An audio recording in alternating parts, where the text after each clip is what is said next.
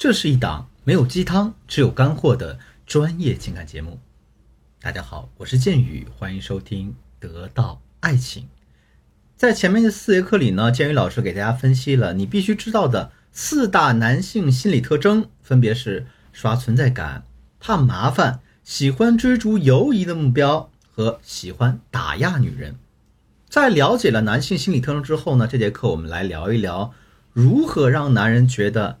你很懂他这个话题了，大家可能会把懂他这件事儿想得很高深、很玄幻，以为只有那种书中的红颜知己才可以深入骨髓的懂另外一个人。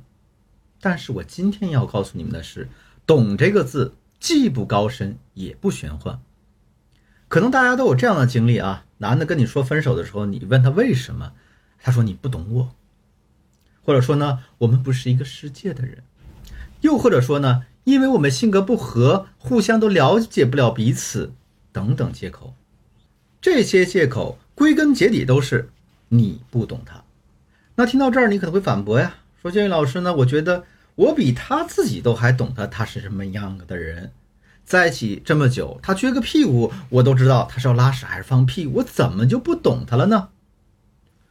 我理解有这样想法的同学，但是男人不理解啊。这个道理就好像是有人说你穿红色上衣配绿色半身裙很丑，但是你不以为然，你就觉得红配绿很漂亮啊什么意思？男人需要的不是你懂他，而是需要你按照他想要的方式去懂他。那如何让男人觉得你很懂他呢？四个字。善解人意，这个善解人意并不是让你去做他肚子里的蛔虫，也不是让你一定要知道他撅起屁股是想拉屎还是放屁，而是去向他表达你的善意、关心和爱。这节课呢，建宇老师要给大家讲两个让男人觉得你很善解人意的知识点。那同学们赶紧摆好笔和本子，把该记的重点记下，省得下节课回答不上来问题呢。建宇老师要给你叨叨，你要回听课程了。这第一个知识点是冷读，冷呢是寒冷的冷，读是读书的读。其实正在听这节课的每一个人，你们都会冷读，而且你们每一个人也都被别人冷读过。听上去是不是觉得挺魔幻、挺神秘的呢？没关系，我带着大家揭开这层神圣的面纱。我先来给大家举个世界上非常著名的例子啊。大家都知道戴安娜王妃吗？就是那个嫁给英国皇室查尔斯王子的那个那个他的前妻戴安娜。她能嫁给查尔斯王子，就是因为一场冷毒术。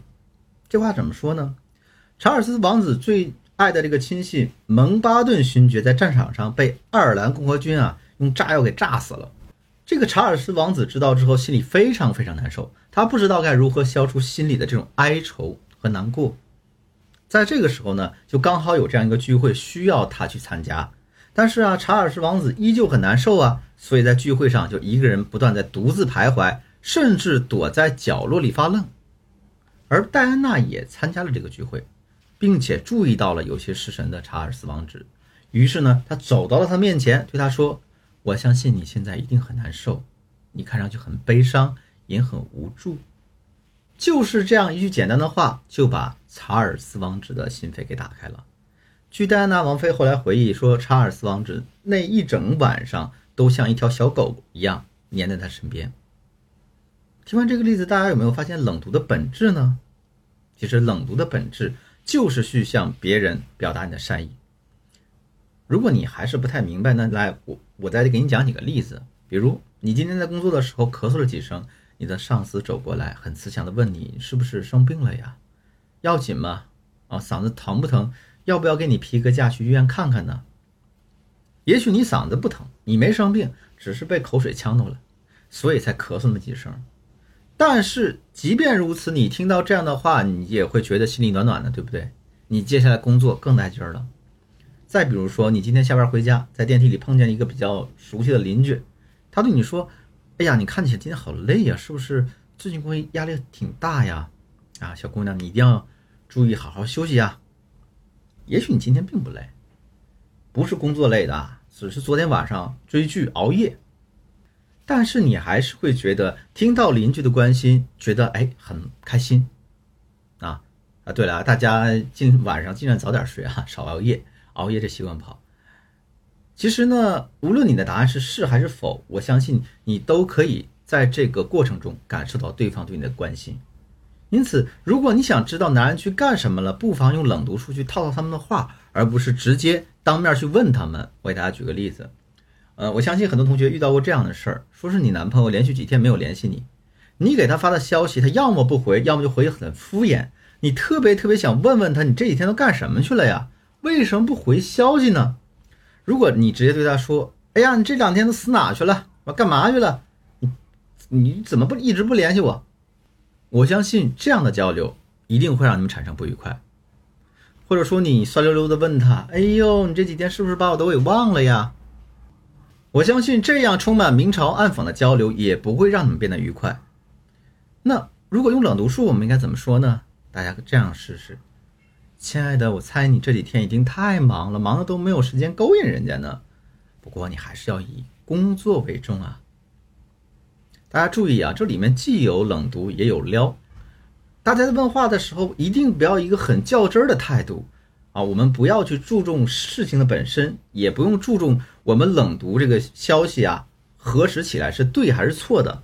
我们只需要注重这个人，你的目标当下的感受就可以，因为我们需要让对方感受到的是我们的真诚。当然了，我也得给大家敲个警钟，你的关心呢，一定不要让男人觉得你有功利性在里面，也不要让对方觉得你是刻意的在解读这个男人，刻意的去了解这个男人。更不要让男人觉得你是在偷偷的窥视他。好了，那今天的课程到这就结束了。如果说你的情感问题比较严重，急需专业帮助的话，可以添加我助理的微信“文姬”的全拼八零，也就是 W E N J I 八零，文姬八零，把你的情感困惑告诉我，我一定有问必答。我是剑宇，我们。下期再见。